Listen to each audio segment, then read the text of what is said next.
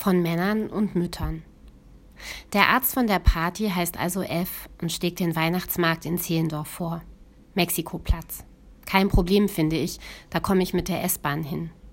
Ich kann dich auch mit dem Auto abholen, schlägt er vor. Ich lehne dankend ab. Ich höre lieber Musik in der S-Bahn. Es ist voll, aber er steht schon an der verabredeten Ampel und begrüßt mich mit Küsschen rechts und links, dann gleich nochmal links und rechts. Ich lächle innerlich. Der Weihnachtsmarkt besteht aus den üblichen Fressbuden und Handwerkskram. Durchgefrorene Landfrauen mit Filzmützen und Ponchos stehen hinter Ständen mit selbstgemachten Püppchen, gehäkelten Topflappen, gepressten Blumen auf Lesezeichen oder Keramikware.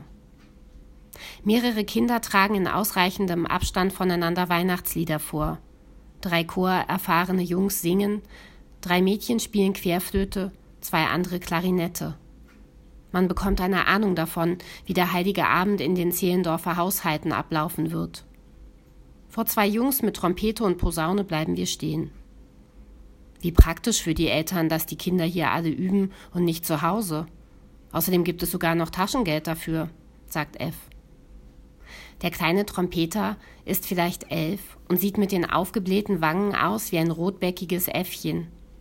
Die Weihnachtsmütze hängt ihm so tief über die Brille, dass er die Noten auf dem Ständer kaum lesen kann. Wie niedlich, sage ich zu F.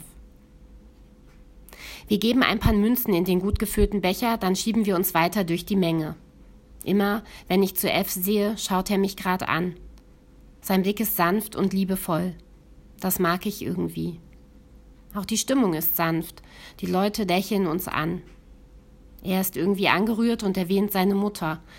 Ich höre meine Freundin Wiebke sagen, renne so schnell du kannst, wenn er gleich am Anfang von seiner Mutter erzählt. Ich weiß, was sie meint, lächle aber freundlich und stelle Fragen. Seine Mutter war offenbar eine Frau, die für alle immer alles geschafft hat.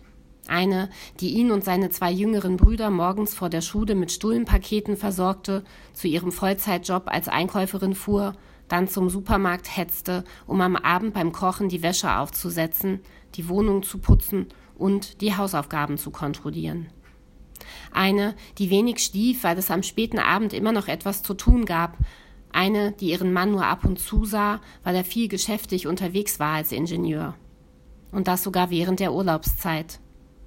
Eine, die nie das Gefühl hatte, alleinerziehend zu sein, es aber de facto war und die ihren drei Jungs mitgab, dass sie sich nicht unterkriegen lassen sollen, aber stets einen liebevollen Blick auf das Leben bewahren müssten.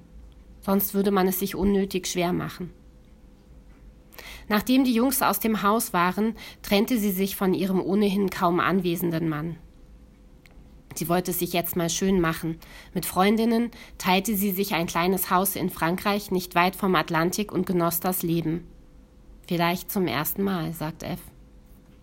Ich schaue ihn über den Rand meines Teeglases an und sage, das klingt nach einer tollen Frau. Er nickt, das war sie, sagt er. Sie ist leider letztes Jahr gestorben. Einfach eingeschlafen, als sie bei meinem Bruder zu Besuch war. Das tut mir leid, sage ich und meine es ehrlich. Er grinst und sagt, ihre letzten Worte waren, ich bin so müde, ich muss mich jetzt mal hinlegen. Wir haben es dann zur Trauerfeier auf die Liturgie vorn drauf gesetzt. Es passte einfach. Ich schaue ihn an. Wir lachen. Super, sage ich und denke dabei auch an Wiebke. Und ich finde, dass man sich unbedingt von jedem sofort von seiner Mutter erzählen lassen sollte. Dann weiß man schon ganz viel.